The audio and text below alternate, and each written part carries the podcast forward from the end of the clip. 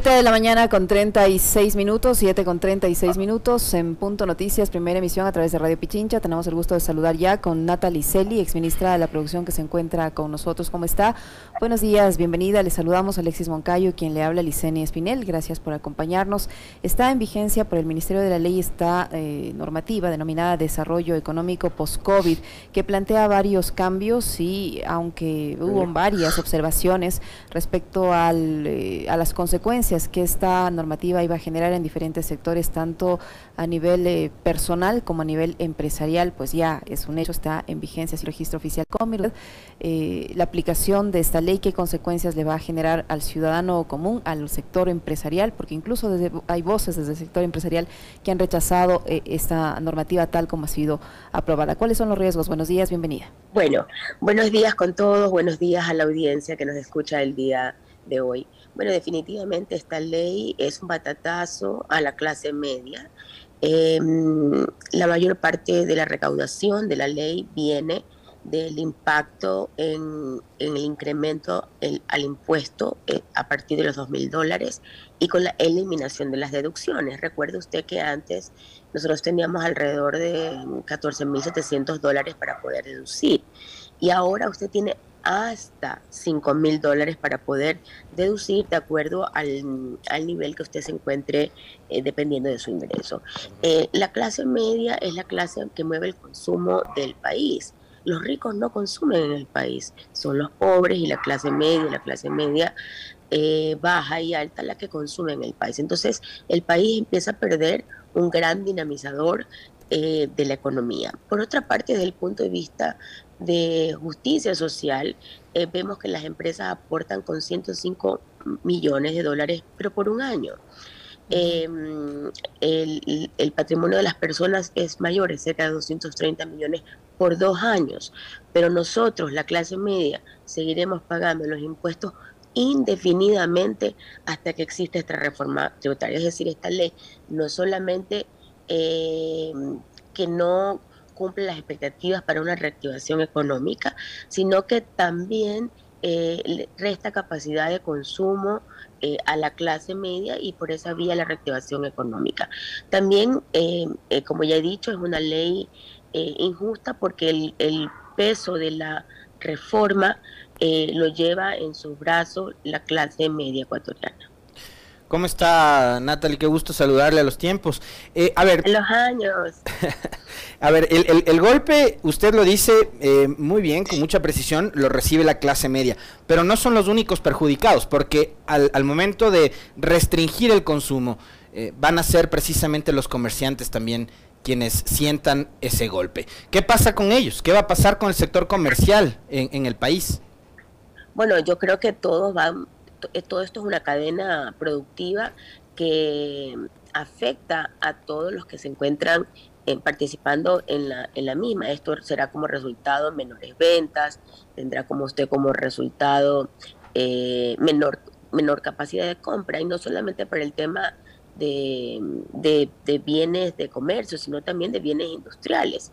Eh, recuérdense que nuestra canasta básica está compuesta también no solamente de alimentos y frutas, sino también de, industrializados. Es decir, que este, esta ley le afecta a todo el mundo.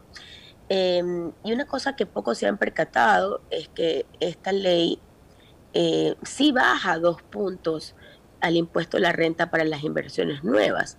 No importa que las em, inversiones ya se encuentren en el país, se pide que ellas establezcan un centro de costo distinto.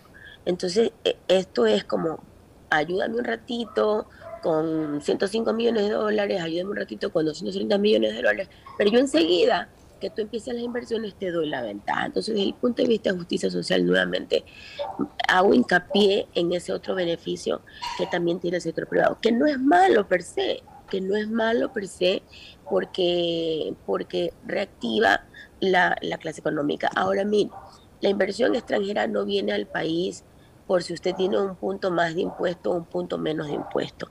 La inversión extranjera viene porque hay un ámbito, de estabilidad, hay un presidente con un capital político para manejar el, el, país y las leyes son eh, consistentes.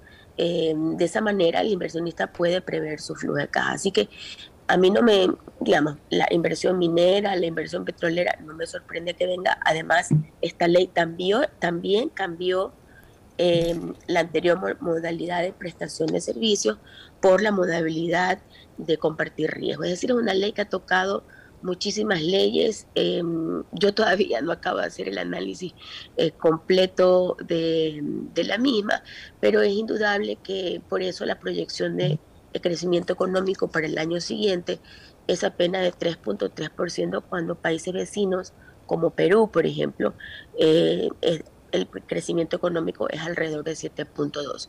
Recuerde usted que en la pandemia bajamos 7%, ahora subimos 3.3%. Aún no nos recuperamos ni siquiera a nivel de pandemia. Entonces estamos en una relación, en una situación económica muy, pero muy crítica que demanda de los actores políticos de la sociedad un acuerdo, un pacto. El país, la situación económica eh, es un imperativo moral eh, que los eh, políticos encuentren una salida a la crisis económica que vive el país. Mire usted, las cifras de empleo también se dieron hace muy poco y, el y el desempleo baja un poquito, pero en Ecuador la tasa de desempleo no dice la situación en que nos encontramos. Las cifras que tenemos, y las cifras son engañosas, he visto varios titulares en varios periódicos que dice que la tasa de desempleo baja, como, como que si eso mejorase la situación laboral, laboral de los ecuatorianos, y no es así. Lo que usted tiene que fijarse es cuántos empleados eh, que están en empleo pleno bajan o caen y cuántos sus empleados suben, porque nuestra economía es muy informal y el subempleo pasa al 40%. Entonces también en el mercado laboral tenemos muchos problemas todavía. Em, este año decrecieron un número importante de, puestos de, trabajo, de trabajo que cumple con todas las, prestaciones de la seguridad social. Entonces, eh, eh, como digo nuevamente, eh, la clase política nos debe muchísimo a los ecuatorianos. Economista, y yo tengo otra consulta respecto a esta normativa, y es la preocupación que existe en el sector eh, de los profesionales, del, considerado microempresario además, porque se había ofrecido eliminar este régimen impositivo para el microempresario, el 2% que se conoce. Con esta ley eh, no se lo elimina, por el contrario, se hace una especie de, mezcla, de híbrido, y se mantiene eh, sobre el cálculo de los ingresos totales. es decir, ¿por qué a este sector económico de la población se le aplica sobre los ingresos totales mientras a las empresas se le aplica sobre las utilidades, es decir, sobre lo que ya han ganado, mientras a los otros sobre los ingresos totales? Dicen estos sectores que se sienten perjudicados porque además es un incumplimiento a una oferta que se les hizo de eliminar este 2% para los microempresarios. ¿Cómo, ¿Cómo se va a ver afectado este sector con, esta, eh, con este punto en la normativa? En, en, todo caso, lo que, lo que más molesta es la falta de palabra es el haber dicho que se iba a simplificar el impuesto, eh, que se iba a quitar el 2% del impuesto a las microempresas. Em, y, yo creo que este es un impuesto que si la economía está creciendo, que si la economía está en boga, em, más o menos equivaldría a lo que la microempresa tiene que pagar. El problema es cuando no tienes utilidades, el problema es cuando no tienes liquidez, el problema es cuando no tienes ventas, como es el caso de ahora. Entonces, em, hemos tenido un, digamos, un saltito en las ventas por el tema del, del, del, del, llamado Black Friday, que más vale es una costumbre americana, pero, pero hay que ver el futuro. Y una vez pasadas las navidades, eh, la gente va a sentar, a sentir la dura realidad Em, en su presupuesto y en sus ingresos. Entonces, este para mí es el peor momento, un momento en que estamos eh, creciendo muy poco, el poner un impuesto sobre los ingresos y no sobre las utilidades. Este proyecto de ley, tal como pasó, em, digamos, sin un pronunciamiento político por parte de la Asamblea, porque vimos que un sector político lo que hizo fue lavarse las manos va a ayudar al país a recuperarse económicamente, le va a ayudar al país a recobrar un poco de vigor en lo económico después de estos dos años de crisis profunda que hemos vivido, o lo que va a hacer es ahondar la crisis, Natalie, lo que va a hacer es ahondar la crisis o nos va a ayudar a salir de la misma.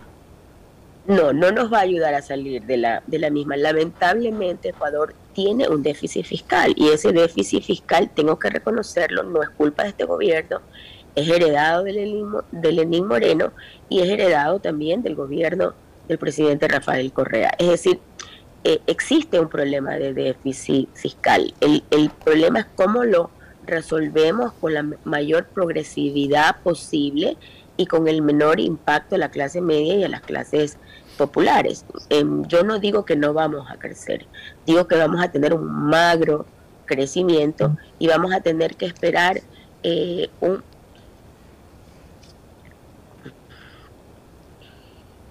Creo que se le desconectó su, su micrófono economista. Sí, un, un ratito creo que se me desconectó. Sí, espérame un ratito.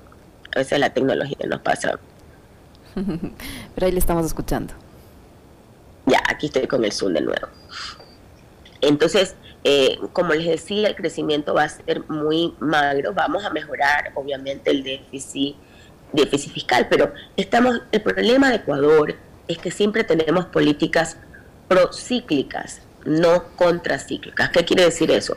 Que cuando estamos en un en, en un bache económico, el gasto, la inversión, no el gasto, la inversión pública tiene que salir a salir a reactivar la economía y en este caso no se puede dar ese, ese dinamismo desde, la, desde el sector público que anime también al sector privado a invertir, porque lamentablemente tenemos un déficit fiscal. Lamento ser tan, eh, tan, tan pesimista, pero lamentablemente tenemos dos problemas serios. Uno, el déficit fiscal y dos, tenemos el problema de que no podemos hacer política procíclica. La inversión pública planificada para el año anterior, si mal no recuerdo, es del 2%. Entonces, eh, estamos confiando totalmente a que la inversión privada eh, sea el motor del crecimiento. Y no creo que con este marco eh, de modelo económico tan distinto al que el presidente, el presidente propuso en, en campaña, tengamos tampoco a las empresas con muchísimas ganas de, invertir. Lo que, lo que tradicionalmente salva al Ecuador es la inversión en petróleo y ahora la inversión en minería, que es muy importante y que para eso pues tiene que ser sostenible, tiene que ser verde, tiene que las comunidades aceptarlas y el, y el gobierno tiene que abrir el catastro eh, minero para que puedan de esa manera realizarse las concesiones. Em, quizás ven algo de inversión extranjera, unas cosas que la, una vez que las cosas se tranquilicen, una vez que eh, los políticos lleguen a un acuerdo. Créame que la ley, como fue la Asamblea, era una muy mala ley, muy hasta con técnica jurídica muy mal redactada. Eh, es decir, que aquí comparten la culpa el gobierno, los asambleístas que pudiendo haber mejorado el proyecto, no lo hicieron y quienes finalmente em, eh, ayudaron a que la ley no fuese vetada.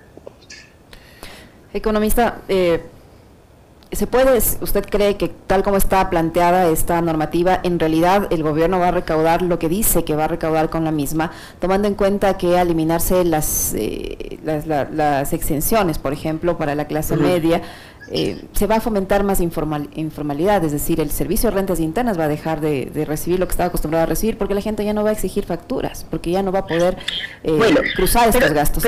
Y, los negocios, yo le estoy hablando por la experiencia personal, este fin de semana que tuve que adquirir algunas cosas, ya ni siquiera le, le entregan la factura, o sea, ya usted tiene que exigirle al negocio que le dé la factura.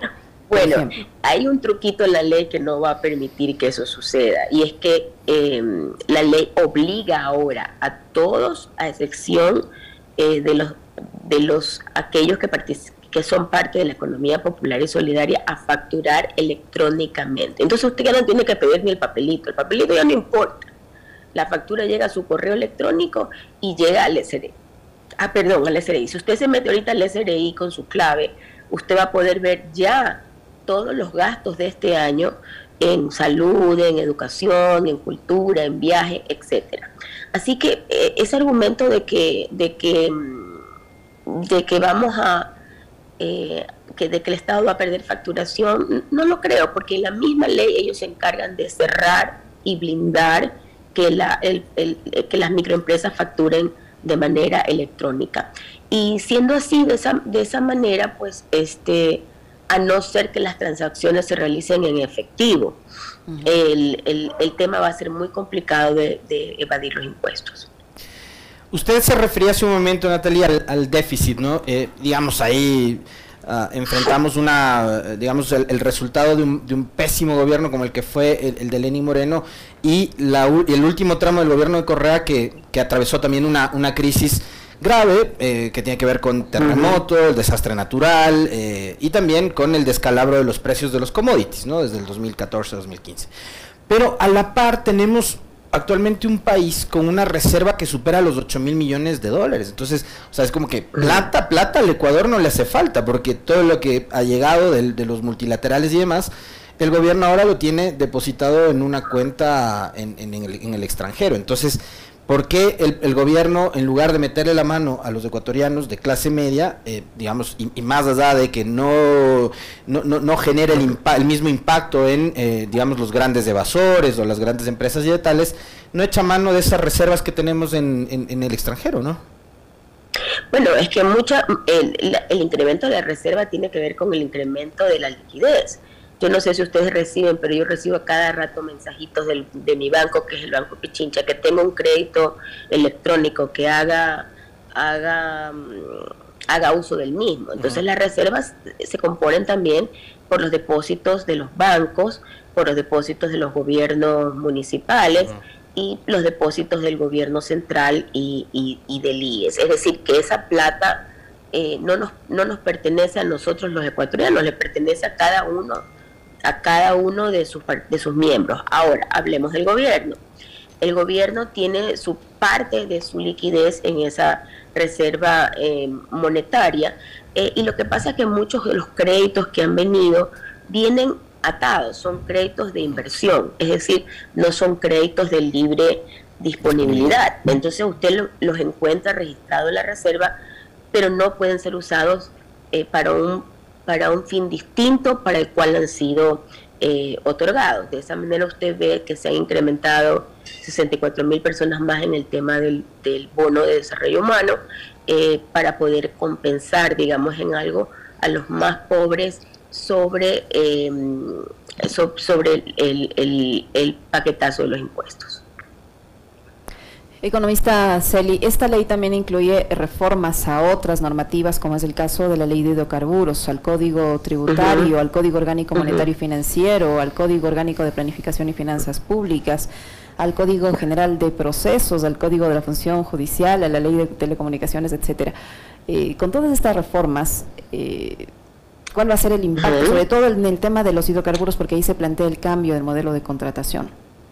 Bueno, yo creo que eso va a traer más inversión, definitivamente. Eh, y hay argumentos para un, para un modelo y para el otro, digamos. Eh, lo que se necesita es transparencia. Es, eso es lo que se requiere. El, modelo no necesariamente es el problema. Lo que se requiere es la transparencia en el otorgamiento de las concesiones eh, al, sector privado. hemos tenido ya suficientes casos de, de corrupción en el sector petrolero más que en cualquier otro de la economía. Entonces yo creo que deben haber mecanismos eh, de transparencia que todavía no han sido planteados por el, gobierno del presidente, presidente Lazo. De eso no habla eh, la ley y creo que los ciudadanos debemos eh, exigir que existan mecanismos de transparencia para el tema del cambio de los contratos petroleros. Mire, el problema que el sector petrolero tiene es que tiene una ley especial que no permite que sus compras públicas también pasen por el por el por el, sistema de compras públicas de los otros ministerios. Ese es un tema que todo el mundo lo sabe y nadie lo cambia. O sea, cambian la forma de participación del contrato, pero dejan afuera todas las compras públicas del sector petrolero eh, para eh, haciéndolas mucho más eh, em, oscuras eh, eh, poco transparentes de lo que tienen que ser. Ese es un cambio que todo, el, todo técnico, digamos, en el país sabe, y es que todos los sectores estratégicos, sus compras públicas no pasan por el Sistema Nacional de Compras Públicas. Y ese es un tema que hay que cambiar. Ahí es donde está la corrupción, ahí es donde está la PUS. ¿Es posible, a su criterio, que eh, la Asamblea pueda derogar este proyecto ley que ya entró por, por decreto? ¿O, usted cree que lo más probable es que esto a mitad del próximo año pueda ser reformado para que el impacto no sea tan severo en la economía de la gente? Bueno, la Asamblea ya no puede reformar la ley. La, es decir, que nos están vendiendo humo, los señores de Pachacuti y de UNE están vendiendo humo cuando hablan de derogar la ley. Esta, esta, eh, la ley es, es constitucional. Eh, los señores asambleístas no la modificaron, los señores asambleístas no la archivaron. Eh, yo no creo que ninguna, eh, digamos, me parece que la constitución no fallaría a favor de ellos, porque ellos no cumplieron su papel. La ley fue mala, totalmente mala, totalmente culpa del Ejecutivo. Pero la Asamblea tuvo la capacidad de modificar esa ley terrible, terriblemente hasta la técnica legal, eh, y dejarnos una ley eh, con la cual fuese mucho más progresiva, eh, incidiera menos en la, en la clase media ecuatoriana y la solidaridad con la cual compartirían las empresas que han generado ingresos, inclusive durante la pandemia, serían los que tendrían que aportar solidariamente por, por dos años para poder salir adelante el país. Ahora resulta que lo que la clase media paga cerca de 700 millones de dólares con las deducciones incluidas, es mucho menor que lo que aporta el sector privado. Y que conste que yo eh, apoyo el sector privado, creo que el sector privado es el motor de la economía y creo que también hay que tener mucho cuidado en ser competitivos con la tasa em, con la tasa de interés de impuesto a la renta, pero la misma se baja, quiero decirle que la misma se baja en la ley, en la ley se baja de 25 al 23%. Entonces, una manera de compensarlos a futuro por lo solidario que son hoy. Pero Natalie, ¿no sería, digo, lo ideal eh, que podamos, que tengamos un estado en el que pueda convivir la inversión privada con la inversión pública? O sea, no priorizar lo uno por encima de lo otro, sino que exista una sinergia, ¿no? Entre lo público y lo privado, porque finalmente ahí quienes terminan ganando son los somos los 17 millones de ecuatorianos. Bueno, esa, esa es la posición de una de una posición de, ideológicamente de centro, me identifico totalmente con esa ideología de centro, eh, pero lamentablemente el, la ideología de centro no es una ideología que sea muy sexy para los políticos. Usted tiene gente a la derecha y tiene a la extrema derecha, tiene gente a la izquierda y a la extrema izquierda, pero hasta ahora no conozco un partido que diga que sea de centro. Entonces, el ser de centro es tomar aquello que funciona del modelo liberal y tomar aquello que funciona en, en, términos de justicia eh, social. Pero hasta ahora hemos tenido gobiernos híbridos. Este es un gobierno de, derecha que, que, que, le hace las cosas mucho más difíciles a la clase media, que de alguna manera eh, va contra su ideología de poner impuestos, eh, o sean solidarios o no, a los más ricos eh, entonces, esa, esa tercera vía existe, esa tercera vía es la del estado del bienestar, es la que practica Finlandia, es la que practica eh, muchísimos países de Europa. Economista Celi, en estos días, en las últimas horas, se conocieron nuevas filtraciones de esta investigación periodística sobre los paraísos fiscales y allí vuelve a aparecer el nombre del presidente de la República, de, la, de su esposa y de otros ecuatorianos que habrían incurrido en este tipo de prácticas. Yo no voy a juzgar si son eh, o no correctas, eso lo dejo a los analistas, pero eso coincide con una parte de la publicación de esta normativa y un capítulo que está destinado precisamente para, los para las personas que tienen recursos en paraísos fiscales. Eh, ¿Cómo evalúa usted esta parte de la Ley de Desarrollo Económico referente a los paraísos fiscales con la coyuntura que se produce ahora tras la investigación de los Pandora Papers? Bueno, en, primer lugar, eh, yo estoy totalmente en desacuerdo en la, en la evasión tributaria en los países fiscales. Al nivel del mundo existe un movimiento liderado por el presidente Biden de que al menos las multinacionales eh, que tienen em, que tienen digamos eh, que existen en diferentes partes del mundo eh, y que escogen el lugar de menor tributación para poder hacer sus impuestos, eh, se establezca un impuesto mínimo del 10%. O sea, es una corriente mundial. No solamente somos ciertos economistas que pensamos que tener plata en los paraísos fiscales como mecanismo de, de elusión, evasión tributaria, eh, no es ético, en primer lugar. En segundo eh, lugar, me parece a mí, ayer vi una serie de tweets en la noche del ex candidato Arauz, donde decía tener una serie de pruebas. No entiendo por qué esas pruebas no se entregaron a la comisión, eh, me parece que es la comisión constitucional. De garantías constitucionales. sí, que de garantías constitucionales la que hizo el informe.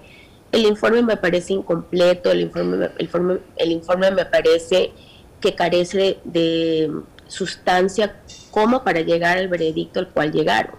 Yo creo que las autoridades de control, la Contraloría, la Fiscalía, tienen que hacer su trabajo eh, y tienen que, tomando todas las pruebas eh, válidas que existen, tomar las decisiones que sean, por duras que éstas sean. Entonces hay que hacer cumplir la ley, la ley es para todos eh, y si bien cualquier persona puede tener recursos en paraísos fiscales legalmente o, para evadir impuestos, entonces no pueden candidatarse, no pueden ser candidatos a la presidencia de la República.